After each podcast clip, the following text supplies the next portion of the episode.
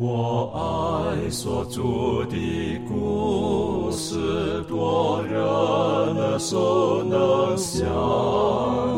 如可如今人爱慕，语中静听心声，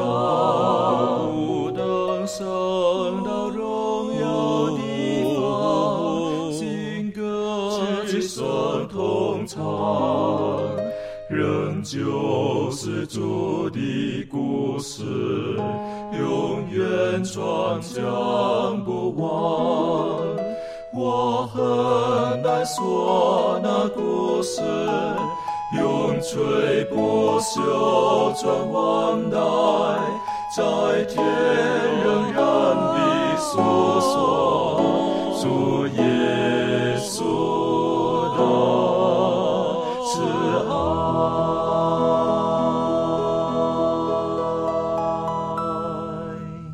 平安，欢迎来到学一学，跟我们一起领受来自天上的福气。在这一季当中呢，我们的学习的是如何与耶稣基督一起经历我们生命当中碰到的各种试炼、磨练，或者是煎熬、苦难。那今天呢，我们一起再来看一看，在苦难当中的时候，我们应当用什么样子正确的态度跟行为去面对这一切。有的时候我们晓得。明白理解上帝让我们经历这一切呢，是希望我们可以成为更好，变得更好、更好的自己。但是事实上，是不是呃我们期望就可以了呢？亦或是在过程当中，实际上我们跟神要如何的合作，才可以使我们脱胎换骨？求上帝帮助我们，让我们今天的学习可以圣灵的带领，跟我们我们都可以得到满满的祝福。在进入今天学习之前，我们请庭轩为我们做开始的祷告。慈悲爱我们在天上的父，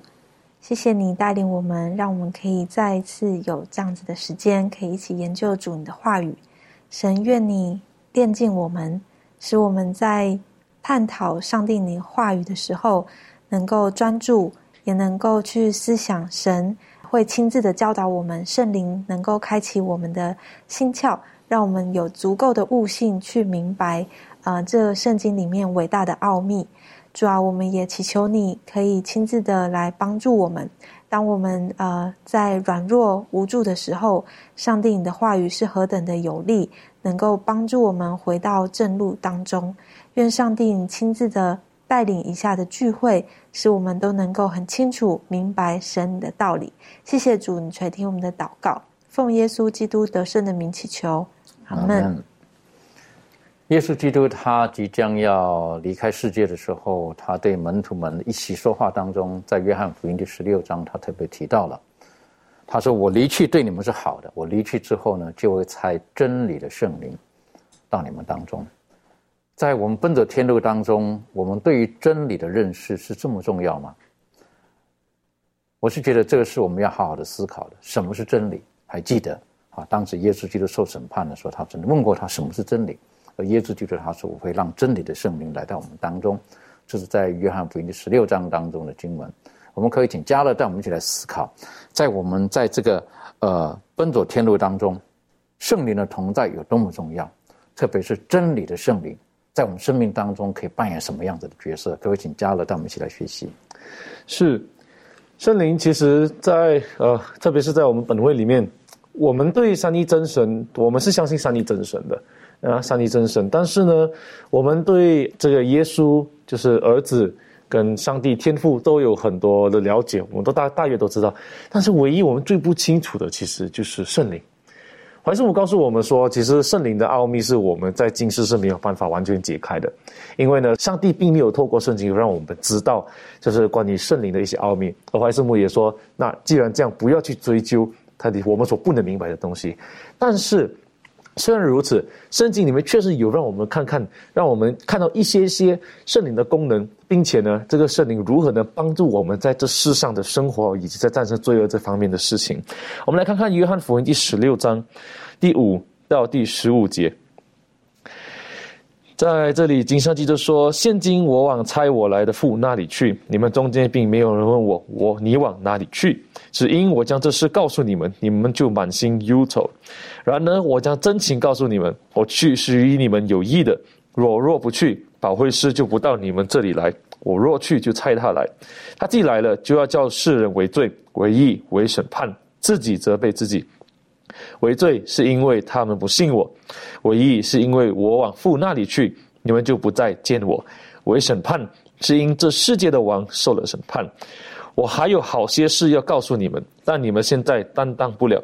只等真理的圣灵来了，他要引导你们明白一切的真理，因为他不是凭自己说的，乃是把他所听见的都说出来，并要把将来的事告诉你们。他要荣耀我，因为他将要授予我的告诉你们。凡复所有的都是我的，所以我说他要将授予的我的告诉你们。在这里，首先。圣灵其中一个最重要的功能，就是他告诉我们，天赋上帝或者在这里就是或者是耶稣所领受到、所知道的东西。换句话来说，我们对天上的事情所不了解的呢，圣灵因为他可以知道天上正在发生什么样的事情，所以呢，他就可以告诉我们说正在发生什么事。这最好的例子呢，就是在五旬节的时候，在使徒行传里面。当当这一个使徒们都受到圣灵的充满的时候呢，出去说各种的方言的时候，在那里有一段呢，就解释说，因为圣灵已经为我们做见证，耶稣已经在天上了，所以圣灵能看帮我们看到所谓的看到我们所看不见的东西，主要是在指在天上的事情。那但是在这里呢，主耶稣主要是以真理的灵的这个重点来跟他们说话。那。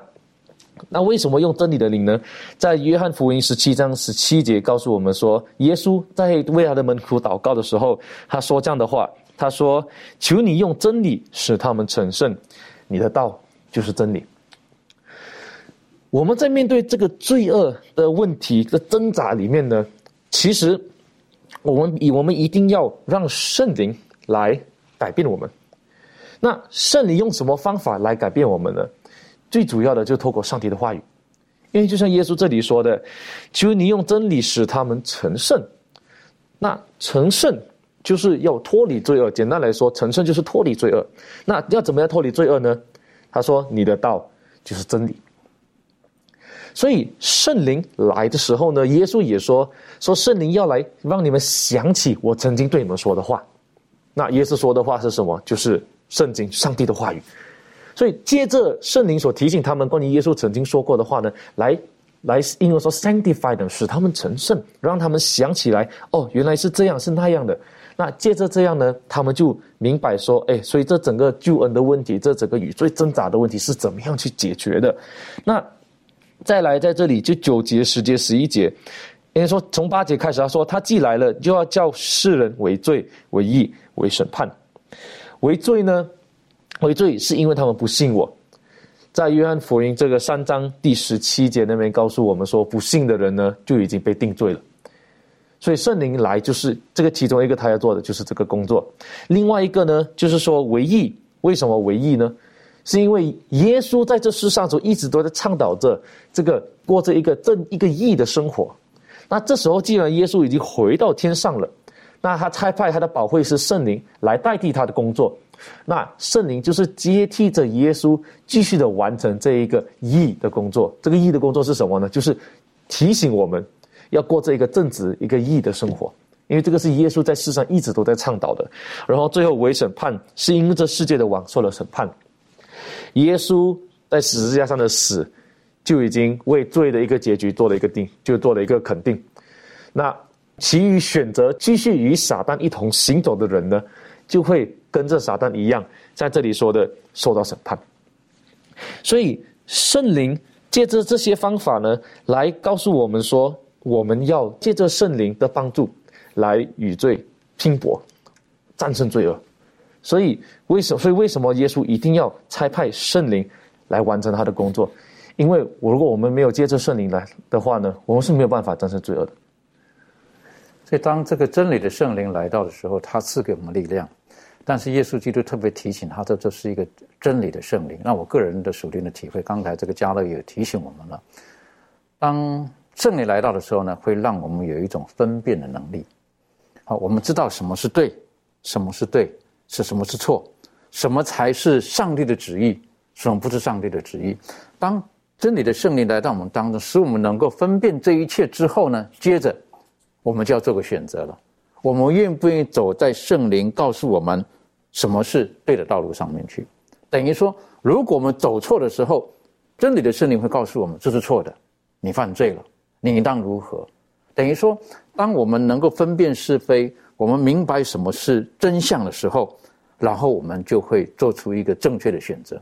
当我们每次做出这种正确的选择的时候，实际上我们的生命品格就慢慢在改变了，因为我们所做的一切都越来越像上帝一样，越来越符合他的旨意。所以说，真理的圣灵来到我们当中，是告诉我们什么是错，什么是对，你应当如何做选择。这是最初上帝给亚当夏娃的最宝贝的，就是给我们全人类的，就是自由的选择。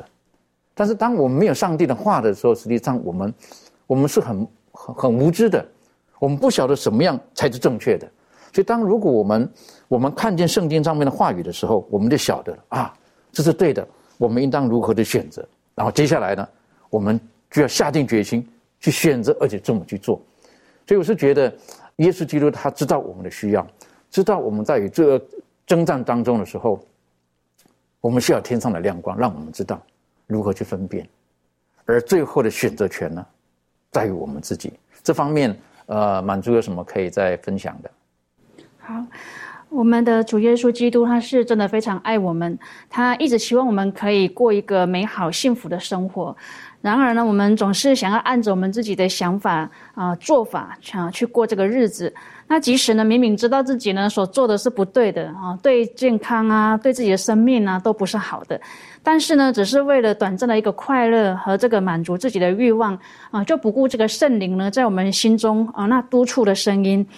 过去呢，我也呃像其他的人一样，总是问说要怎么样才能够知道主对我们的旨意呢？或是怎么样才能够听见这个圣灵的声音呢？其实呢，在我们每一天的生活当中啊，圣灵他是一直和我们说话的。只是说，我们是不是愿意啊静下心来听他的这个声音呢？并且，当我们听见这个啊圣灵的声音之后呢，我们所做的决定到底又是什么呢？那我常在听见这个主督促的声音的时候呢，向主祷告，然后求主呢给啊自己啊智慧、毅力和勇气。那这样呢，改变的情况嗯就会持续。那持续一段时间之后呢，就会发现说，哎，好像自己。怎么又好像回头了？要慢慢走回这个老路。那也常在想说，为什么会这样子？那因为呢，在这个整个过程当中呢，哦，我相信，呃，会有这样一个情况，是因为没有时刻哈与主同在，那没有一直在这个主的声音的提醒之下来管制自己的一个惰性。那因此呢，就会有这种已经改进的情况了，慢慢的又死灰复燃。所以呢，其实我们都知道，上帝对我们的期望到底是什么。那也知道说，啊，不论在什么样的时刻，啊，什么样的环境之下，上帝他都愿意引领我们。但是呢，我们却常常在这个老我当中跌倒，又走回老路。那因此呢，哦，我们若是希望我们自己的生命景况，啊，可以越来越好，那么呢，我们与主的关系就必须要啊，天天更新，啊，不要忘记将自己要全然的交托于主，那聆听主的话语。啊，听到之后呢，我们就要去做。那这样子的话呢，我们才不会在这个老我的复述之下呢，又走回老路，然后呢，一直在这个遗憾当中来后悔。的确，当我们如果知道什么是对的时候，我们真要求主给我们的力量，能够去胜过这一切。其实基督徒的历程当中，不会永远是得胜的。好，我们不是讲说基督的能力不够，所以有的时候我们会体贴到我们自己的软弱。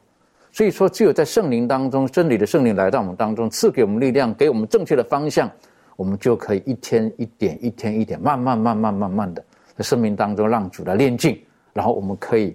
有主这个这个完成的身量跟他的形象。其实保罗他本身有这方面的经验，啊，他也告诉我们他如何跟上帝的能力是密切的合作的，在哥罗西书第一章，啊，哥罗西书第一章第二十八节、二十九节。保罗他讲他工作的时候，然后是什么样子的？他说到：“他说，我们传扬他，是用诸般的智慧劝诫个人，教导个人，要把个人在基督里完完全全的引到上帝面前。”保罗继续说道：“他说，我也为此劳苦，照着他在我里面运用的大能，尽心竭力。”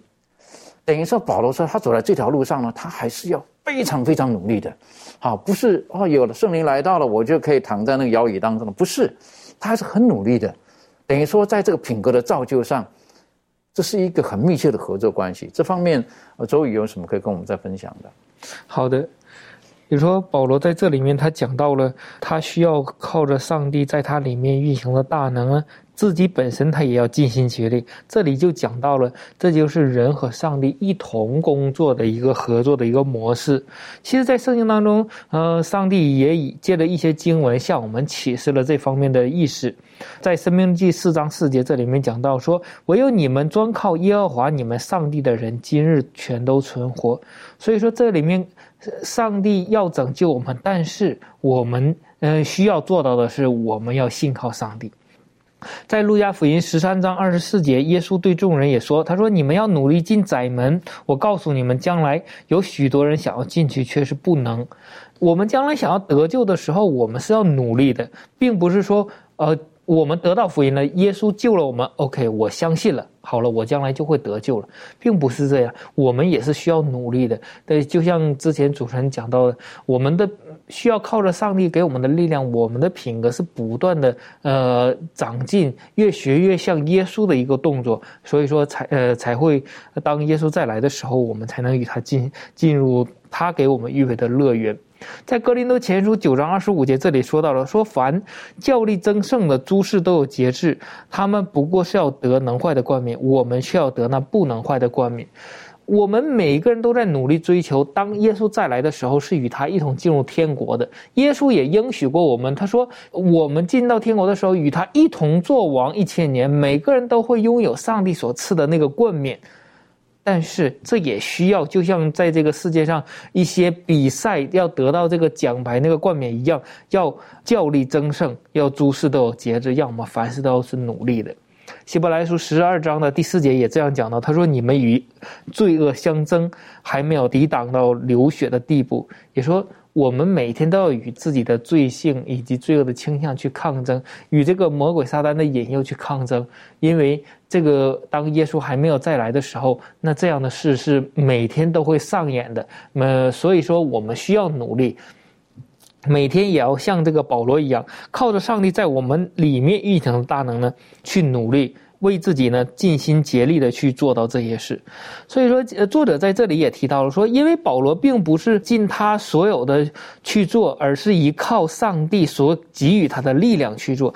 并不是说保罗说我努力做就好了，不依靠上帝，并没有，这是一个上帝和我们人类一同合作的一个结果。如果说我什么都不做，只依靠上帝的能力，靠着圣灵的能力，上帝的神迹也并不是这样，这是一个合作的。所以说，有关保罗的施工吗？我们得到一个简单的结论，就是一个呃，尽个人的力量和呃，还有依靠上帝的能力才能完成的施工。所以说，当我们去发展呃基督品呃基督呃给我们的品格的时候，这种关系呢，也同样是也会发生同样的作用。当我们想要追求有耶稣的品格，我们想要接触圣灵的果子的时候，是需要，并不是接受圣灵就拥有的，而是需要让圣灵在我们的内心能，借着他的话语，呃，我们实行出来，才能拥有的圣灵的呃果子。作者在这里一面也提醒了我们一下，今天在基督教界呢，也会经常发生一些事呢，就是说。付出的是越来越少，大家只是承认我是一个基督徒，只是到教堂来听道、来聚会之后就回家，不想付出任何拜访也好，一些呃教会的事工也不想参加。那么这样是一个蛮危险的，教会也不会因此而得到发展。所以说，他们这样的想法呢是很危险的事实，因为这样可能可能导致人们得到一个结论，就是说我们可以高枕无忧的坐在椅子上，等待上帝的能力的降临。其实教会的圣公也并不是这样的，呃，上帝也也愿意将圣灵和能力和属灵的恩赐给我们，但我们也要奉奉献我们自己，那这样上帝和呃就是说神人合作的一个关系的时候，福音可以广传，我们的品格得以得以长进，我们需要学耶稣的样式呢，也是越来越像耶稣。的确哈，这是非常重要的哈，特别在福音的工作上面。人跟神必须要密切的合作，啊其实神可以完成一切，但是他希望人参与。在参与的过程当中，像刚才周伟提到的，在参与的过程当中，我们本身会被祝福，我们会被造就，我们的品格会不一样。好，所以在这个我们看到这过程，保罗他本身自己的经验，他分享了说，他说他在呃传福音给别人的时候，他教导别人的时候呢，他是是很努力的，哈，为此劳苦。这个这个字的原意呢，就等于说好像已经精疲力尽了，哈，他说我是很努力的，而不是不像有的人传道的时候，可能就是上班八小时的，轻轻松松的，啊，然后时间到了就下班了，好，那这个人要不要得救呢？这是上帝的工作了，哈，这我已经查经查完了，其实不是，保罗他是日夜他都在关心每一个生灵，而甚至到某些时候呢，他知道上帝的能力与他同在的时候。但是他本身可能精疲力尽了，所以他们讲他是接力。实际上，在原文或者有的语言语文翻译的时候呢，说它是一种的挣扎 s c r u t c h 这种 struggling，它是很挣扎的。挣扎什么？有的时候想放弃。不知道各位有没有去跑步过哈？这个短跑是一回事了哈，特别是跑长跑的时候，跑长跑的开始呢，大家轻轻松松的，可是到后来呢，越跑越累。你要调整你的呼吸，然后你的本身的肌肉那种的那种那种酸性越来越多的时候，会疲乏的时候，那个时候到后来哈，你知道跑长跑的时候到后来，不是不只是体力了，那是个意志力在那个地方了。好，你你要坚持，就是不能停，因为你你你一停下的时候啊，你呼吸不对的等等，你很难的追上来了。你只能告诉自己，我不能放弃，就是按照这个节奏一直跑，一直跑，一直跑，就是这个样子的。那那。我想保罗他这边也提醒我们，同样的，我们跟上帝的圣灵一起合作的时候，有的时候我们可能肉体会有软弱，但是我们相信上帝的能力是大过一切，更重要的是我们的意志力，我们的觉知，我们是否有这种的决心，要让神在我们生命当中动工，除去我们生命当中的杂质，让我们的品格可以变成更加的完美。那这方面呢，我想请问一下立伦，你有没有什么？呃，可以跟我们再补充或分享的。好，那就讲到这个上帝的圣功的时候，我就想到越到末日，这个世界越需要呃真理嘛。那其实这个传福音的工作就越来越艰辛困难，因此在传福音的工作上，一定会有令人沮丧、精疲力尽的时候。但是这个世界又非常的渴望需要真理的人不断。出现，所以呢，上帝的施工也会也不能停止。那又又在想这样，又许多人需呃非常需要、非常渴望，可是这工作又这么艰辛，那我们应该怎么办呢？那我就想到，就是其实透过这个保罗他的分享，其实也告诉我们了，就是我们必须跟神。与神同工嘛，那呃，如当然，如果说我们想要获得、想要看见成果的话，那不可能什么都不做。然后就像刚刚前面讲到的，我们不可能说就让圣灵来做就好了，我们就不需要做。可是耶稣基督已经告诉我们说，我们必须要去嘛，他并没有说你们让圣灵去，这样这样就好了，并不是的。我们应该要与神同工。那呃，当我们认知到我们有这个责任去履履行这样的责任的时候，我们就要去尽心尽力的做。而且不仅如此，我们的努努力要依靠上帝的力量来才可以完成的。那其实我就想到一个，也一个很重要，就是说我们每一个工作，我们都必须是为主而做嘛，不是看个人的成就。那虽然有的时候事情并不像我们认为的那样的发展，或者是说这个工作上帝使用我们去做，可是有的时候上帝不是让我们去完成这个工作，而是可能他就使用另外一个人去完成这样的工作。所以其实，呃。有的时候事情的发展，我们不能完全测透上帝让事情成就的方式，但是我们应当要就是对主有完全的信心，然后去相信上帝让事情成就的方式是最完美、最适合的。所以呢，就让我们感觉到，就是在这里让我们感呃告诉我们说，尽管我们在工作上可能会有一些。不了解或者是非常疲惫的时候，但是我们也要在当中去，呃，想到上帝在当中为我们做主，然后与我们同工，应当在里面呢能够感受到为主而做的这种喜乐，很重要哈。就在在越是艰苦的时候呢，我们越是要要学会那种的，刚刚提到最后讲的喜乐。好，我们要晓得，就像保罗他在在监狱当中的时候呢，他想到菲利比的教会的时候，他说：“我想到你们，我的内心就快乐，我就喜乐起来了。”所以他说：“你们要喜乐。”我在说：“你们要喜乐，靠主常常喜乐。”我是觉得这个很重要的。有的时候，当圣灵给我们这种力量的时候，我们的意念也很重要，好，意志力也很重要。所以有人讲说，人有两种，有一种人是属于理性的，有一种人属于感性的。好，那理性的人呢，他可能是比较比较会会会这个有经纬、有条、有有理的。那这种属于浪漫型的人呢，是跟着感觉走的人呢，啊，或者是比较是感性的人呢，他可能就就那种起伏可能会比较大一点。所以有的人当他比较有情绪的宣泄的时候，或情绪的表现的时候，我们说哦，他是艺术家。好，为什么艺术家好像情绪就是波动是比较厉害一点的？但是当我们在走在这个天国道路上面的时候，我们在与主同工，在分享福音的时候，如果我们很多事情都是用感觉。去做判断的话，很危险的。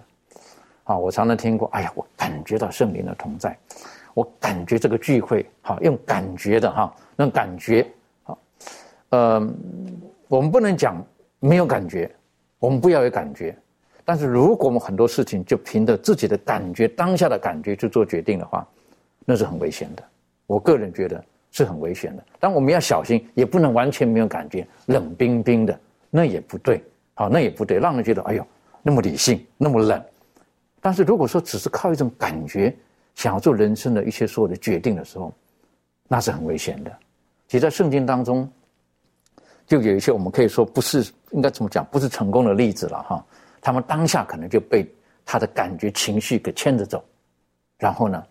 就造成了这个这个很大的一个损失在这个里面。这方面，庭轩可以跟我们做一些分享吗？嗯，好，呃，我在想，就是，呃，刚才主持人所提到的这个感觉，或者是说，呃，我们的一些情绪，啊，去决定我们的一些作为的时候，我觉得这个或许是人的一种本能，就是，呃，为了要保护自己，或者是说，呃，希望能够呃让自己可以继续生存下去，然后所以有做出了一些反应，但是呢，呃，这个学科里头也提醒我们。呃，在我们生活的这个文化里头，其实充斥着很多刺激我们的一些东西，例如说，呃，感官上面的图片啊、音乐啊，或者是呃各种大大小小的社会事件，这些东西。呃，它非常的紧密影响我们生活中的很多决定，但是呃，就如同刚才主持人所说的，如果我们都只是靠着这种感受情绪，然后去做出决定的话，有的时候会导致我们做出不好的选择，甚至让我们陷入在罪恶当中。那呃，这里呢有看到了三个例子。第一个例子呢，就是在创世纪的三章六节，我们知道这个是夏娃跌倒的例子。呃，它是呃什么样的情况下呢？就是蛇诱惑他，然后呢，他就见这个树上的果子，呃，被禁止吃的这个这棵树上的果子呢，看起来好做食物，然后悦人的眼目，受到这个眼目的情欲的触动，然后认为说，嗯。我今天吃了这个食物啊，或许我呃不会怎么样吧啊，好像被这个撒旦呃的这种呃花言巧语给迷惑了，所以呢，他就摘下果子来吃。但我们也知道，这就后患无穷，一直延续到我们现在这个情况。那呃，另外一个例子呢，是在萨姆尔记下的十一章二到四节，这里头呢也看见大卫王的因为自己的一个情欲的情况下。呃，看到一个在呃这个洗澡的一个妇人，然后容貌甚美，然后呢，他就起了这种呃起心动念，然后就想要去探听这个妇人是谁啊，甚至把她呃就是呃不管三七二十一，无论她是不是别人的妻子，就是呃要自己纳妾这样子，然后甚至就是呃就是做出了一些呃犯奸淫的事情，然后呃这样子的一个结果呢，也导致。呃，接下来呃，就是他要面对的这个罪恶的苦楚，呃，不只是他的家庭产生纷争，甚至他的呃接下来的这些呃后代的生活也是呃陷入到这种混乱当中。那再来呢，就是看到新约里头，我们也看到这个在加拉太书的二章十一到十二节这边呢，呃，就有。特别看到这个保罗，他就当面的指责，就是关于彼得的一个作为。那这个这个情况是，呃，彼得其实在呃使徒行传第十章的时候有记录，他那时候把福音传给外邦人的时候，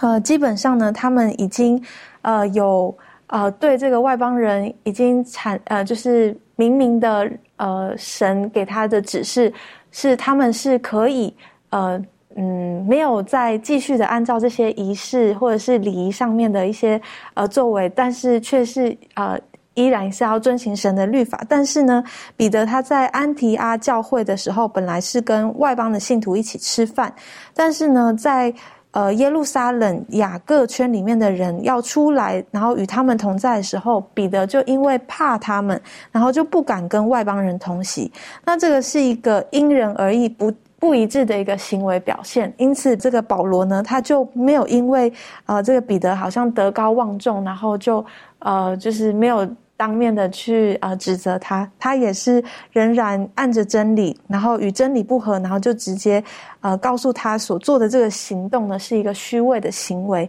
那一样，这个呃彼得基法呢，他的确也是做出了按照他自己的感受，然后做出了这种呃判断，然后认为说呃保护自己啊的一个状况。所以从这三个例子呢，我就思想到这个好像呃。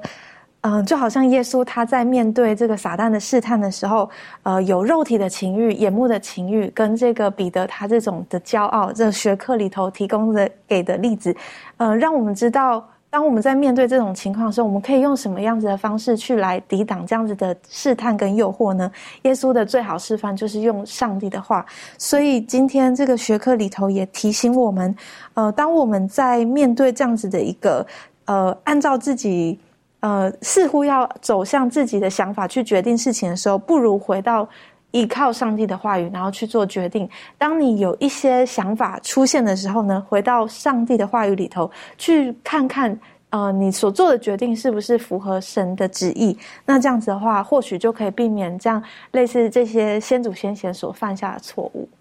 的确哈，这个特别你刚刚最后讲的第三个，这个彼得他那个时候当时当时他可能，呃，还是顺着比较顺着他自己当下的感觉，好，他可能爱自己，啊，多过爱外邦人，所以他担心那些从耶路撒冷来的人会责备他，他赶快就假就离开了，啊，其他人也随着彼得呢就假装好就离开了，明明在一起吃饭了，忽然间就离开了，这是一个这是一个比较遗憾的事情。可是到后来的时候。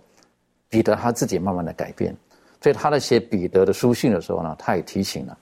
好不要顺着自己的私欲，好应该要约束自己的心，等于说要走在一个理性的道路上面。在某些时候，这方面可以请这个加勒带我们一起来学习吗？谢谢。是彼得在经历过这一些之后呢，他就写就写下了这些书信。那我们刚刚就是一直说到让感受来主导我们做决定的这个问题。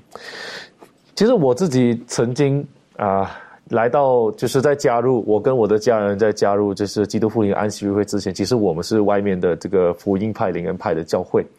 那呃，简单来说，我那时候经历的画面呢，就差不多是国小的时候吧。我每一每一个星期上教堂的时候，我经历的画面就是你想象，就是我在我旁边就站着一整排的的成年人，然后在那里就是开始在祷告，呃，呼噜哈啦哇哇哇哇哇的祷那种祷告。然后呢，你就有几个几种情况，要么这个人就是会往后倒，或者开始吐，或者开始大哭大叫的。然后当然他们的他们的敬拜赞美方式也是非常非常的就是很以感受为主的那种敬拜赞美方式。那当我回想起我曾经参加的这个教会的时候的那些弟兄姐妹，你发现到他们每次来寻求祷告、寻求医治的时候呢，他们就有这一种所谓的圣灵的感动。他们就会像刚刚说的往后倒，会吐啊，会大哭的，反正有很多现象。但是呢，你发现到他们第一次来，第二次来，第三次来，倒了一次、两次、三次、十次、二十次，他们的问题没有改变。那像刚刚主持人您说的，我们有很多人，我们常常就觉得说，哦，圣灵，圣灵的圣灵就是一种感动，圣灵就是一种感觉，只我有我有感觉的，哦，这就是圣灵告诉我，我就要去做，但不是这样。而彼得，像当然我相信彼得不是指这一个，但是呢，在彼得前书一章十三十四节的时候，我们看到彼得对于他当时候所写的这个教会呢，他有一些担心的地方。他担心什么？我们来看十四节。十四节这里说：“你们既做顺命的儿女，就不要效法从前蒙昧无知的时候那放纵私欲的样子。”彼得在这时候就是担心说他们。虽然已经接受了耶稣基督，虽然已经明白了真道，但是他们回到之前过去自己无知的那个样子，放纵自己的私欲，靠感觉来做事。而彼得就是这么的担心，他就是问那那彼得怎样劝勉他们呢？就是在第十三节，十三节这里说，所以要约束你们的心，谨慎自守，专心盼望耶稣基督显现的时候所带来给你们的恩。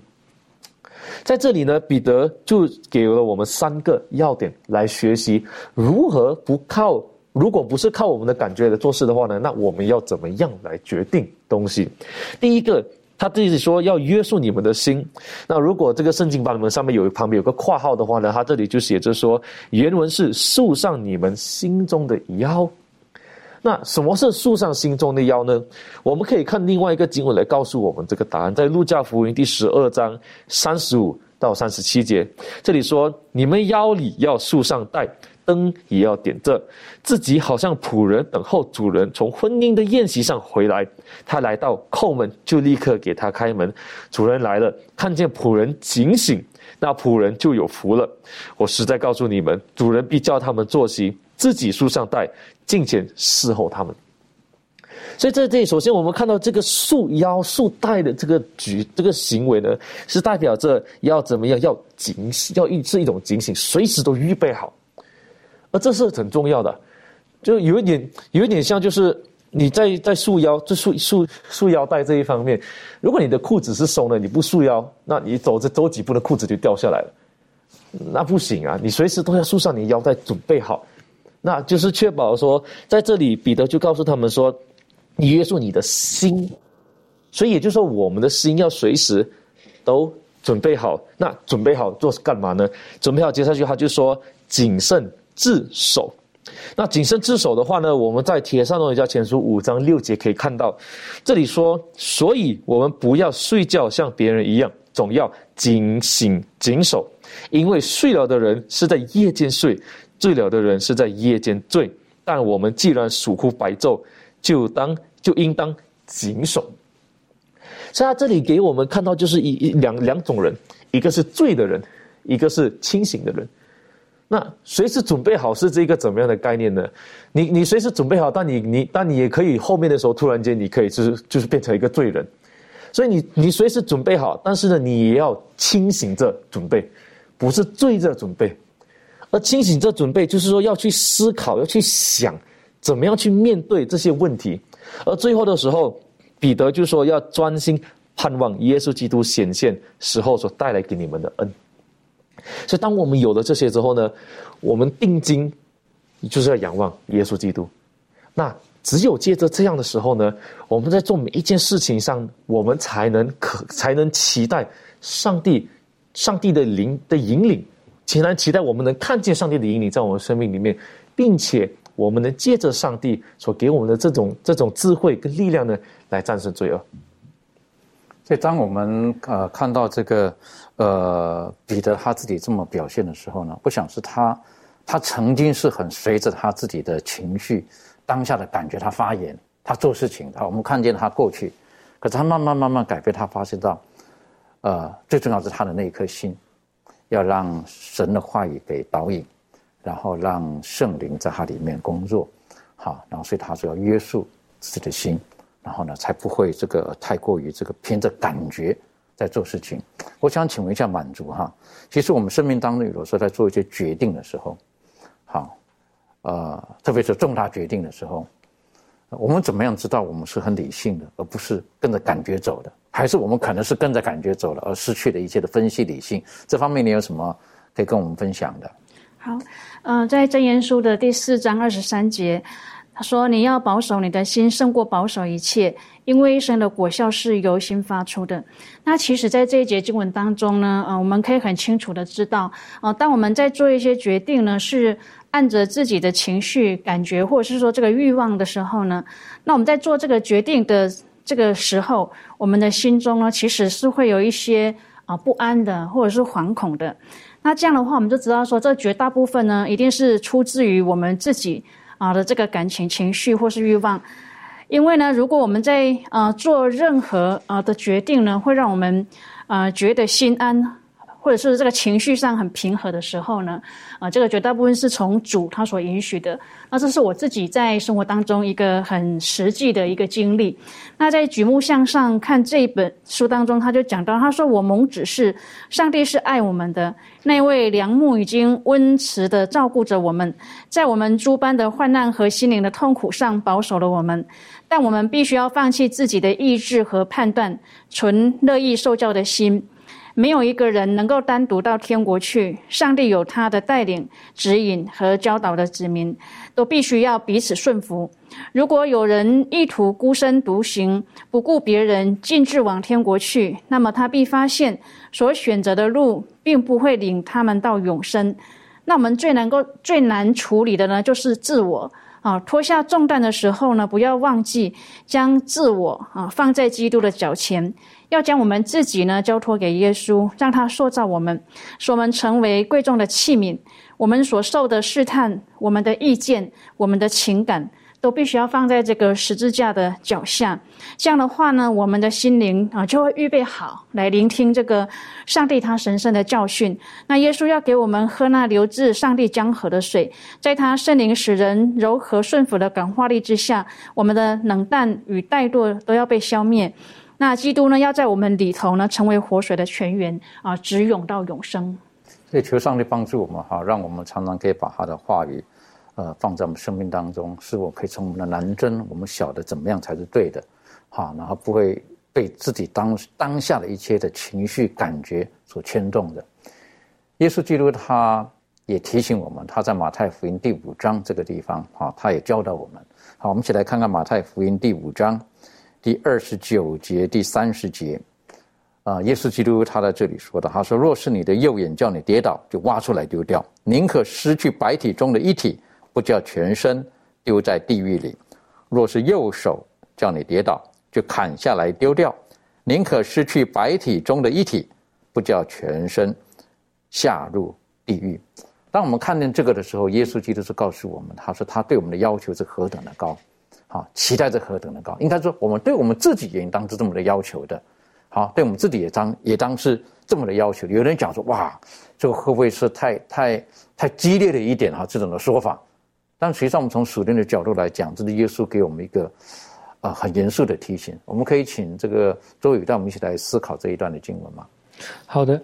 呃，刚刚牧师有带我们呃读这个马太福音五章第二十九节到第三十节，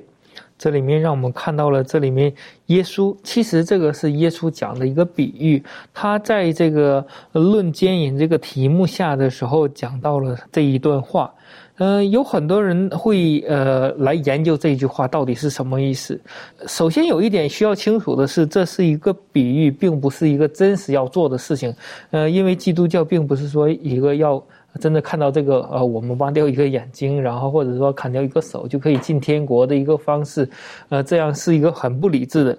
嗯，但是在这里面，耶稣为什么要说这样的一句话呢？也就是说。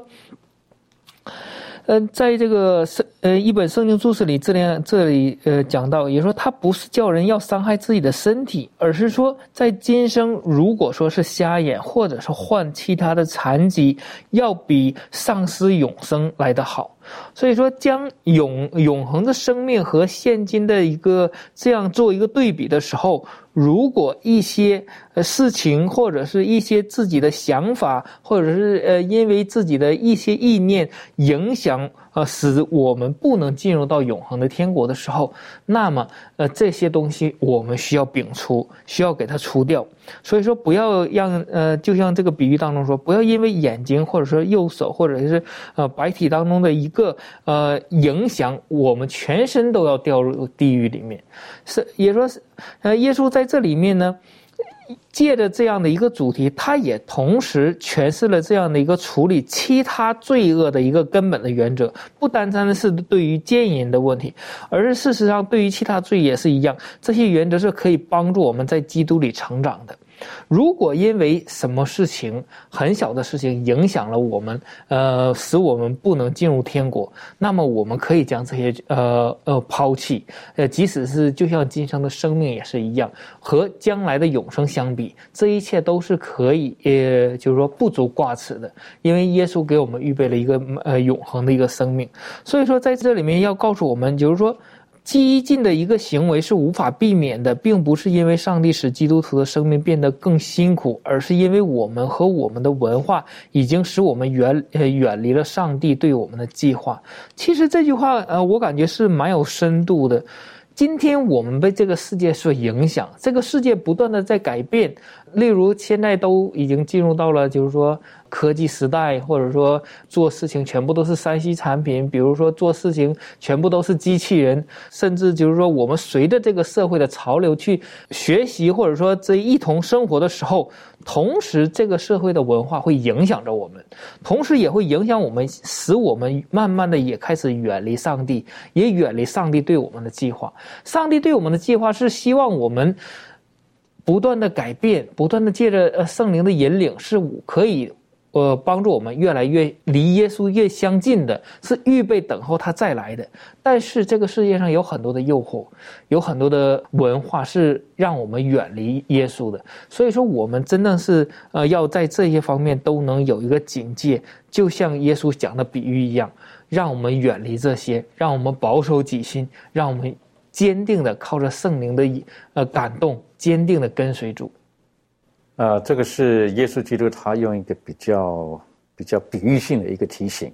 好，但也是很很直接，也是很猛烈的。这方面，呃，利伦有没有什么可以再回应的？好，那在马太福音五章二十九、二十三节，其实他也讲到一个很重要的一个重点，就是说我们的思想、动机跟态度是非常，呃，是非常重要的。他们的这个重要性，因为这些呢是引领罪恶进入到我们生命的一个。很方便、很迅速的一个途径，因为呢，一旦影响到我们心思、我们的态度跟我们的动机的话呢，就会很快的就会，呃，控制了我们的身体跟我们的行为。所以呢，为了提防邪恶，我们的意志就必须要采取一个非常坚决的行动。然后，就好像我想到这个，从这个大自然当中最简单的一个。例子就是壁虎跟蜥蜴，它们一旦遭遇危险的时候，它们就会有一个行为，就是它们会断尾求生。它们就会一遇到危险，它们就马上牺牲局部来保住它们的主体。对，那我们就可以看到说，呃，当我们看罪恶的东西的时候呢，就好像会。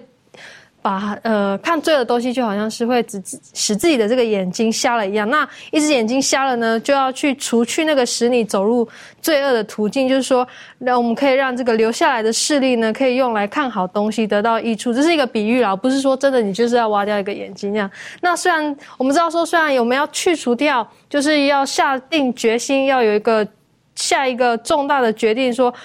呃，要去去除这样子的一个呃错误的行为，当然这是一个非常严峻的考验。但是，相信如果当我们能够做出一个非常正确的决定的话，那么我们就可以呃变得更坚强，而且呢，在我们生活当中这种诱惑的力量就会变得更弱。这样子，的确哈，我觉得在在这个呃耶稣基督给我们的一些的成长的过程当中呢，我们我们也需要运用我们的意志力啊，运用我们的决心。不能跟着感觉走而已，而且我们有时候必须要叫什么痛下决心啊，做一些的事情。当讲到痛下决心的时候呢，我就想到雅各，啊，雅各他他他离开家超过二十年之后呢，他觉得我应该回去了。可是他他知道他回去的时候，他面对前面的是他会离开家，是因为他哥哥要追杀他，好，所以在这个他回去，他必须做一个很大的决定，然后要带着这个全家人回去的时候。啊，在这时候，我现在想，他内心当中需要有很多的，呃，怎么讲啊？这个这个呃，应该很多的支持了，好，也要有很大的一个决心，然后呢，必须要要坚定，他一定要走这条路。而其实这故事是很动人的哈，是不是很动人？我们可以请庭娟带我们一起来学习这一段。嗯，好。呃，关于这个部分，就是在记录在创世纪的第三十二章，啊，这边呢，我们知道说，这个时候雅各他非常的忐忑不安，呃，因为在创世纪二十七章开始呢，就有提到，呃，是什么样子的一个背景，就是在呃，他还没有要回去之前，在许多年之前呢，雅各就欺骗了他的长兄以嫂，然后抢夺父亲给他。呃，长子的祝福，然后之后呢，他就逃离，然后以免就是被姨嫂给杀。然后虽然呢，一直到这个创世纪二十八章的时候，也有提到，呃，上帝有给他祝福的应许跟给他的指引，让他知道说，在呃所梦到的这个呃阶梯呢，呃，神他有给他完全的保证。但是，呃，回到这个。呃，这个创世纪三十二章里头，他要回来的这段路程呢，其实也是，呃，迫切的希望能够得到上帝的保证，因为他不知道接下来的这些情况会怎么样去进行，以至于呢，他甚至。怕这个哥哥又会，呃，带着人前来，然后甚至对他有一些报复的行为，然后所以他又开始呃用他自己的方式，然后呢将这些呃带回来的人口啊、牲畜啊分作两队，然后避免被呃这个姨嫂给全部呃杀退这样子，然后甚至他想要躲在营后的后面。那当这个最。呃，这个日子时间越来越逼近的时候呢，他非常非常的担心，然后以至于我们就看见在第三十二章的时候，这整页发生的一件事情，也是雅各的一个转泪点。那这个经文呢，是记载在呃这个三十二章的第二十二节开始。呃，从第二十五，呃，从第二十四节这边开始看，嗯，圣经就说只剩下雅各一人，有一个人来和他摔跤，直到黎明。那人见自己胜不过他，就将他的大腿窝摸了一把。雅各的大腿窝正在摔跤的时候就扭了。那人说：“天黎明了，容我去吧。”雅各说：“你不给我祝福，我就不容你去。”那人说：“你叫你名叫什么？”他说：“我名叫雅各。”那人说：“你的名不要再叫雅各，要叫以色列，因为你与神与人较力，都得了胜。”然后，呃，从这边呢，我们就知道，呃，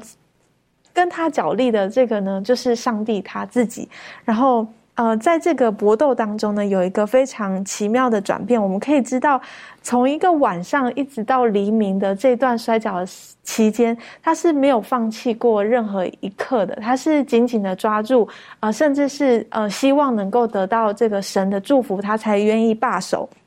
那呃，特别是呃，我们看到这个上帝从他的大腿窝摸的时候呢，他就一定一定是非常的疼痛的。呃，圣经里头就形容他是已经被扭了，然后甚至是瘸了这样子的一个情况，但他仍然坚持不放手。那我想这个例子雅各呢，他也呃，就是在我们。呃，生命当中也有呃一个痕迹，就是说，或许我们在面对一些情况的时候是非常的痛苦的，也非常的令我们苦恼的。但是我们基督徒有一个很重要的优点，就是我们是坚毅不拔的，就好像雅各的一个意志力一样。除非等到获得我们应有的祝福，啊，否则我们永远都不会放弃。那我觉得这个也是呃，就是。在雅各看来呢，或许这个伤疤会成为留下来，嗯，会造成他的一个呃，就是看到他的这些痛苦的痕迹。但我们也知道，这个痕迹的背后呢，是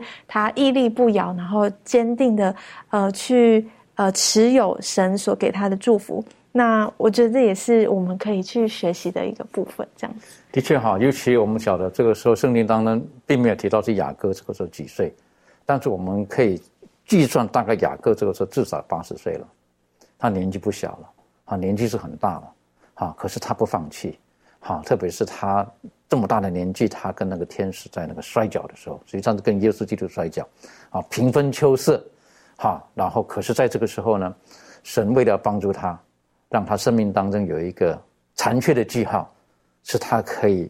用这个残缺的记号去面对他生命当中他曾经欺骗的哥哥。一个残缺的记号，可能也是引起了他哥哥的特别的心智啊，愿意跟他重新和好。我们不晓得上帝的旨意到底如何。啊，最后我想请问一下的，这个是呃加勒哈。实际上，有的时候在我们生命当中，呃，我们碰到各种诱惑的时候，呃，我们要各种方式来帮助我们，怎么样可以过得胜的生活？这方面你有没有什么可以跟我们分享的？是，我想说，其实在我个我个人非常相信，我们在面对诱惑的时候呢，呃，要若要战胜这个诱诱惑，并不是说我在我面对诱惑，我马上祷告就可以解决的一个问题。它并不是如此，战胜诱惑、战胜罪恶，其实是一个长长期累积的一个行为。为什么我这么说？我非常相信，我们所选择、我们所选择的这个爱好、我们的娱乐、我们的行为、我们所吸收的这个媒体，我们如何跟这些东西并列呢？或者同步，会影响我们跟上帝的关系。而如果我们跟上帝的关系不好的话呢？那我们在面对诱惑的时候，我们挑战更大。那所以我们在做决定这方面的时候，其实我们就像前面刚刚说的，若是这一个眼一个这个右眼影响你的话呢，把它挖走，什么意思？我们要立志决定要远离，远离那一些会引我们去犯罪，可能就是那么一点点的东西都好。我们有时候不会注意到，我们会觉得一些小小的事情其实没关系，但是殊不知这些小小的东西累积起来之后呢，会引起引引我们犯罪。所以我们要立志决定要做一个改变，然后呢，我们立志之后呢，我们要确保这件事情可以发生。当然不是靠着自己，我们要靠着上帝的力量，帮助我们去决定去放掉一些不好的东西，拿起一些对我们好的东西。这样的话，在我们面对诱惑跟这个挑战的时候呢，我们才有办法来到上帝的面前求他的帮助。我觉得很重要哈，在天路上呢，当我们要与罪恶斗争的时候，我们不要一个人，有的时候我们要学习，呃，这个在在不同的团契当中呢，我们可以寻得不同的帮助。当然，很重要的就是我们一定要顺服上帝的旨意。像耶稣基督，他在科西玛里面，他有他的想法，他不想去背这个十字架，喝这个苦杯，但是他愿意顺服上帝的旨意，然后他坚忍，靠着上帝的力量，他走上了十字架，为我们成就了救赎的这个整个的工作。愿上帝帮助我们。让我们知道，在这个世代当中，呃，我们不能单单是靠着我们当下的感觉，而，更重要的是，我们要求神掌管我们的心，约束我们的心，让我们可以行在他的道路当中。我们一起低头，我们做祷告。天父，我们很谢谢您，在今天我们再一次的从不同的先贤们身上，我们学习到了，而纵使有很多的苦难会临到我们，帮助我们。让我们知道这一切的苦难是你要使我们在生命当中更加的炼净。也许我们会遇到了不同的试探或不同的感觉临到我们的时候，帮助我们，让我们不是放弃这个感觉，而是让我们愿意把这些感觉交在神你的话语当中，顺服在神你的旨意当中。而更重要的是，当我们碰见苦难的时候，或者碰到我们生命当中有有缺陷的时候，或者有一些的试探试炼，我们无法度过的时候，我们向主呼求，也赐给我们有一颗愿意坚忍不拔的心，让我们愿意在这些苦难当中继续握着神的应许，努力向前奔走，直到主再来的时候。父上帝帮助我们，让我们不要放弃，呃，在世界上你所赐给我们的每一个机会，去把我们所得到的与我们周遭的人分享。将天国的福音传给每一个我们所爱的人，谢谢主，你爱我们，祷告是奉靠耶稣基督的名求，阿门。